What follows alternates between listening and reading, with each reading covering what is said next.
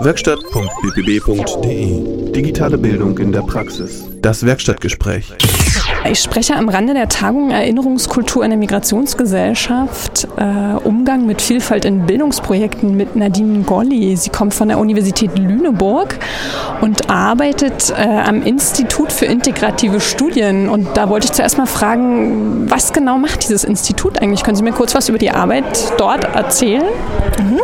Also das Institut für integrative Studien hat sich der Lehrerinnenbildung äh, verschrieben. Wir sind ein interdisziplinäres Institut, das heißt, wir haben alle Disziplinen, Philosophen, Biologen. Ich bin Sozialwissenschaftlerin, äh, Kulturwissenschaftlerinnen und wir treffen uns unter dem Rahmen äh, einer Bildung für nachhaltige Entwicklung und versuchen das in Lehrerinnenbildung zu implementieren und unterrichten im Bachelor und Master, Master of Education und was früher Lehramt war äh, für Grund-, Haupt- und Realschule.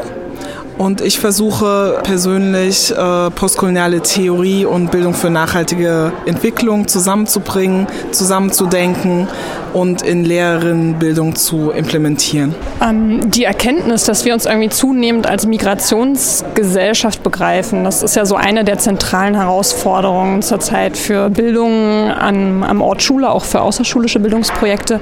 Mit welchen Fragen kommen denn dann so die Studierenden zu Ihnen? Äh, mit, vor welchen Herausforderungen stehen Sie jetzt als Dozentin? Ähm, also es sind natürlich sehr unterschiedliche Fragen, weil es ganz unterschiedliche Studierende sind. Also einige Studierende haben selbst sogenannten Migrationshintergrund. Äh, manche sind in Deutschland geboren, manche nicht. Äh, manche haben eine ja, weiße deutsche Identität, wobei das seltenst benannt wird. Sie fangen tatsächlich erst im Studium und oft leider auch erst in meinen Seminaren darüber nachzudenken, wie sie sich eigentlich selbst positionieren müssen und was das auch ähm, für Auswirkungen hat auf ihre Profession, ihre spätere, was für Inhalte sie auswählen, wie sie mit den Schülerinnen äh, umgehen werden, äh, was sie für Wissen ähm, an die Hand geben, was für Kompetenzen sie den Schülerinnen mit, an den, äh, mit auf den Weg geben wollen. Insofern fängt es für mich persönlich erst einmal damit an, wirklich diese Positionierung zu erarbeiten, ja, bestimmte Inhalte zu hinterfragen, ähm, bestimmte Sachen auch behutsam, sage ich mal, äh, oder wachsam ähm, zu dekonstruieren. Ja, da fängt es an. Äh, wir haben Seminare zu Kulturalisierung und Rassismus in Kinder- und Schulbüchern, weil das ist ein gutes Beispiel für Beispiel Schule, weil es gibt immer noch eine Auflage und noch eine Auflage und dann heißt es, aber das habe ich auch schon gesungen, das Lied. Oder dieses Buch habe ich auch schon benutzt. Nichts ahnend, dass das natürlich auch Inhalte sind, die jemand geschrieben oder jemand getextet hat, die man hinterfragen muss. Und insofern fängt es erstmal an, bei diesem Bewusstmachen sozusagen kritisch zu denken, kritisch zu hinterfragen. Und dann ist erst der nächste Schritt, dass man Inhalte neu besetzen kann, neu schreiben kann. Was auch dann im Zusammenhang ist mit dem äh, Schulbuch, was ich heute vorgestellt habe, Home Story Deutschland schwarze Biografien in Geschichte und Gegenwart, wo sozusagen äh, erweitertes Wissen zum äh, Mainstream-Wissen an die Hand gegeben werden soll. Also weil es bis heute immer noch so ist, dass es oft von diesem Wir und die anderen, also das Lernen über die anderen und nicht Schülerinnen als Teil einer Gesellschaft, ja, was Sie eben schon mit äh, Migrationsgesellschaft genannt haben. Also da ist oft einfach kein Konzept oder kein Verständnis, was ist Migration.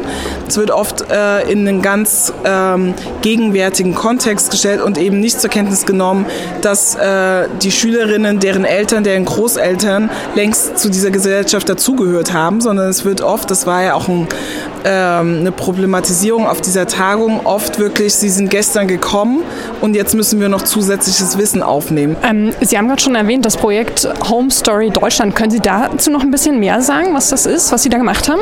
Mhm. Also es gab seit 2006 gibt es eine Ausstellung mit dem Titel Home Story Deutschland, schwarze Biografien, Geschichte und Gegenwart. Eine, Aus eine Wanderausstellung, die von der Bundeszentrale für politische Bildung ähm, initiiert bzw. finanziert finanziert wurde und von der Initiative Schwarze Menschen in Deutschland äh, konzipiert und erstellt wurde. Die wandert noch heute durch Deutschland, war auch in vielen westafrikanischen Städten zu sehen.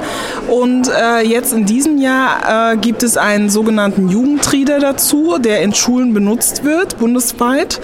Also eine Art Schulbuch. Und äh, es wurden Lehrermaterialien, also eine Handreichung für Lehrerinnen äh, dazu erstellt.